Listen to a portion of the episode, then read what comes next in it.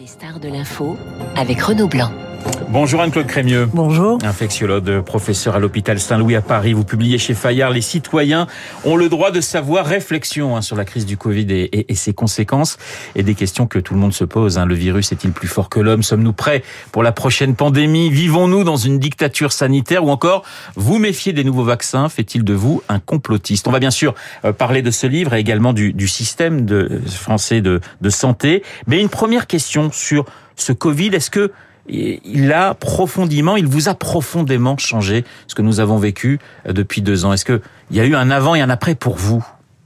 Crémieux. Je, je crois qu'il y, a un avant et un après pour l'ensemble de la population. C'est vraiment la, première crise, euh, en tout cas du 20e et 21e siècle, peut-être euh, en, en, acceptant euh, la guerre et euh, la pandémie de, de, 1918, mais qui a autant bouleversé la société et la population. Imaginez le confinement. Le confinement de l'ensemble de la population, et on pourrait dire d'une grande partie du monde, n'avait jamais été mmh. utilisé, y compris en temps de guerre. Et donc c'est pour ça, c'est un peu, je dirais, l'objet du, du, du, du, livre. Euh, jamais la population n'a été euh, autant euh, bouleversée par une crise. Les citoyens ont le droit de comprendre et le droit de savoir euh, ce qui leur est arrivé et ce qu'il risque de leur arriver. Oui, on va y revenir dans, dans, un instant. Je voudrais juste vous poser quelques questions sur euh, la santé en, en France. Beaucoup de médecins craignent pour demain, et c'est un demain, si je puis dire, très très proche une explosion de notre système. Est-ce que c'est aussi votre cas, Anne-Claude Crémieux? Euh, Une... Euh, vraiment un dépérissement euh, du système euh, dirais, hospitalier, du, du, système de soins publics, oui. oui. On le vit, nous, euh, hospitaliers, je dirais, depuis euh, plusieurs années. Mais là, euh, il y a eu probablement un pas qui a été franchi euh, après la crise du Covid, c'est-à-dire que, au fond, les équipes hospitalières tenaient, à force de, de dévouement, d'énergie, dans un environnement qui s'écroulait avec une qualité de la vie, une qualité de, de, de, de, de travail qui, qui, diminuait. Et pour probablement la crise du Covid, qui a épuisé les équipes hospitalières, a été cette espèce de, de moment charnière où euh, elles se sont rendues compte qu'elles étaient capables d'initiative quand il y avait une crise, mais que le, les lendemains, on déchantait, on retrouvait euh, ce système hospitalier, cet hôpital dans lequel on ne pouvait plus travailler avec des initiatives, euh, avec, je dirais, du dynamisme et de l'envie. On a aujourd'hui euh, enfin, l'hôpital est confronté à une triple crise. Il y a le Covid, il y a la grippe, il y a la bronchiolite. Euh, il y a effectivement le nombre de médecins qui passent sur cette antenne et qui disent on va dans le mur, c'est assez impressionnant. Alors l'hôpital a toujours hein, été, été confronté à des épidémies euh, hivernales, que ça soit euh, le, le, la bronchiolite, euh, la grippe. Ce qui se passe aujourd'hui, c'est que effectivement, d'une part, on l'a dit souvent, hein, le nombre de places, le nombre de personnel soignant Oui. a beaucoup euh, diminué. Encore une fois, avec une lassitude liée à deux ans et demi de crise. Et puis effectivement, le Covid est venu se surajouter euh, à ça et que, euh, euh, et que face à une accumulation d'infections respiratoires saisonnières, on arrive à une saturation du système. Justement, la France insoumise souhaiterait qu'on puisse réintégrer les soignants non vaccinés. Quelle est votre position sur cette question? Alors moi, je partage évidemment l'avis de, de, de l'Académie de médecine, euh, car je- j'en fais partie, mais pas seulement. Je pense que euh, euh, on a un devoir d'exemplarité quand on est soignant. Je dirais notre premier objectif, c'est de Ouais. protéger les gens euh, qui nous sont confiés. Et l'hôpital, vous le savez, accueille de plus en plus de gens âgés, immunodéprimés, qui ne sont pas protégés par le vaccin. Le vaccin des soignants diminue la circulation euh, du euh, virus euh, à l'hôpital. Euh, donc j'y suis défavorable, d'autant plus que, comme on vient de le dire, ce n'est pas la réintégration de, du, finalement du quelques pourcentage de, de soignants euh, non vaccinés qui va modifier euh, le paysage dramatique de l'hôpital. On est à peu près à 35 000 cas, nouveaux cas de Covid quotidiens, 800 patients hospitalisés par jour. Ça vous inquiète?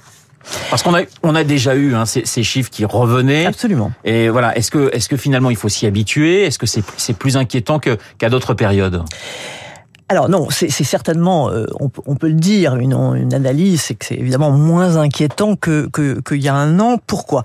On a affaire euh, à une augmentation euh, des cas qui est contemporaine de l'arrivée d'un nouveau sous-variant qui s'appelle le, le, le, le, ce qu'on appelle le BQ1, BQ1, enfin 1.1, euh, qui pourquoi est-ce que ce variant prend l'avantage? Parce que il est moins, il échappe plus à l'immunité de la euh, population. Euh, quels sont euh, Aujourd'hui, il est difficile de savoir quel va être l'impact en termes de nombre de contaminations et de nombre d'hospitalisations. Néanmoins, on peut considérer qu'il y a des éléments positifs. Quels sont-ils? C'est encore un variant de la lignée Omicron. Ça veut dire que la population, qui maintenant a une immunité importante, hein, liée au vaccin, mais liée aussi aux infections antérieures, a un certain degré d'immunité croisée, y compris contre ces nouveaux variants. Deuxièmement, il n'est pas plus sévère. On n'a pas de sous-variants plus sévères que ceux qu'on a connus. Troisièmement, le nouveau vaccin, euh, le nouveau vaccin bivalent B4, B5 est plus efficace sur euh, ces euh, variants, ces sous-variants qui échappent à l'immunité. Deux petites questions, on va parler de votre livre. le rappel, ça fonctionne quand même très difficilement, on le voit. Et ça semble d'ailleurs assez compliqué de comprendre qui doit y aller, etc. etc. ça vous inquiète quand même ça? Oui, ça c'est vraiment dommage. Je crois qu'il y a un, vraiment un message extrêmement clair pour la population c'est que au bout de six mois, hein, six mois après euh, la dernière, le dernier vaccin, l'immunité, la protection contre les formes sévères, contre l'hôpital, diminue quand même de 20 points. Hein. donc euh, c'est pas rien, et que la seule façon d'augmenter l'immunité, de lutter contre euh, ces fameux rebonds avec ces sous-variants, c'est de maintenir ce niveau de protection à un niveau élevé, c'est-à-dire de se faire revacciner régulièrement. Une dernière question sur sur le Covid, une question toute simple est-ce qu'il faut rendre pour vous de nouveau obligatoire les masques dans les transports? Alors écoutez, moi je, je, je, pense que si vous voulez, euh, on a vécu deux ans et demi, on l'a dit, hein, d'obligation. La population s'y est remarquablement bien euh, pliée, comme je l'explique dans, dans le livre, parce qu'elle a été sensible, elle a, elle, a, elle a fait face au danger et qu'il y a une relation très claire euh, entre euh, le, le, le, fait de se protéger, d'accepter l'obligation de se protéger, de porter des masques, et euh, finalement le danger perçu. je pense qu'on y reviendra si la situation devient euh, effectivement explosive en termes euh, d'hôpital, ou euh, si on a un nouveau variant qui échappe encore plus à l'immunité qui met en danger cette protection contre les forces. Les citoyens ont le droit de savoir, hein, c'est le titre de votre livre publié chez Fayard, Anne-Claude Crému. Il pose, je le disais, un certain nombre de, questions. Il s'intéresse au rapport compliqué, pour ne pas dire plus, entre scientifiques et politiques. Pour vous, et vous le dites hein, dès le début du livre, la meilleure arme, c'est l'information. Absolument, absolument. C'est le, le, credo que que, que d'abord j'avais j'avais j'avais connu euh, parce que j'ai connu des crises sanitaires lorsque j'étais euh, conseillère du ministre de la Santé en 2003, par exemple. Absolument. La canicule le SRAS, la grippe aviaire, euh, mais je l'ai vu dans cette crise. Euh, au fond, l'information du public, c'est euh, lui donner les moyens de se protéger, de protéger les autres, c'est lui donner des repères, c'est l'aider, l'aider à comprendre ce qui se passe, ce qui finalement cette compréhension, mieux comprendre ce qui vous arrive, eh bien ça rassure.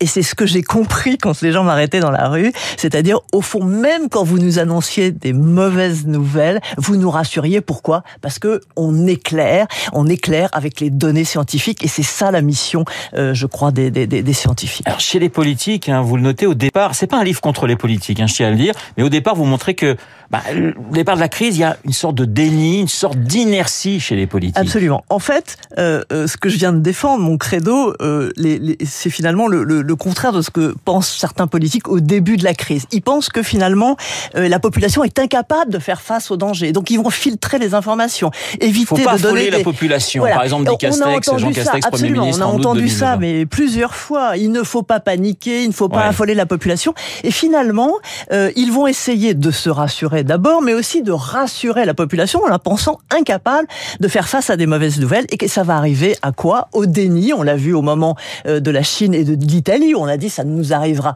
jamais. À minimiser la gravité de la situation, l'assimiler euh, à une grippe et finalement, au bout du compte, à retarder les mesures essentielles pour lutter contre la progression de la pandémie. Il y a le rapport entre le politique et, le scientifique, et puis il y a les scientifiques entre eux. On, a vu par exemple sur les débats de télévision des scientifiques s'écharper, certains dire mais non, il s'agit d'une grippette.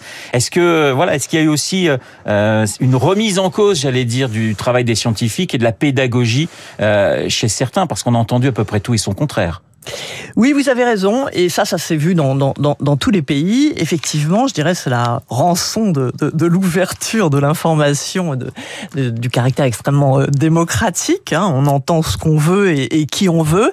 Est-ce que ça nuit à l'image euh, des scientifiques? Probablement euh, au début, mais à terme, je ne le crois pas. Les études montrent que la confiance dans les scientifiques reste importante. Et puis, moi, je défends l'idée que le public, finalement, euh, a pu faire le tri euh, entre les experts et finalement euh, rechercher la, la, parole qui leur paraissait la plus fondée scientifiquement. Autrement dit, la parole qui n'apportait pas des opinions, mais qui essayait d'expliquer la science. Vous dites, et ça sera ma dernière question, que les gouvernements doivent intégrer l'incertitude scientifique.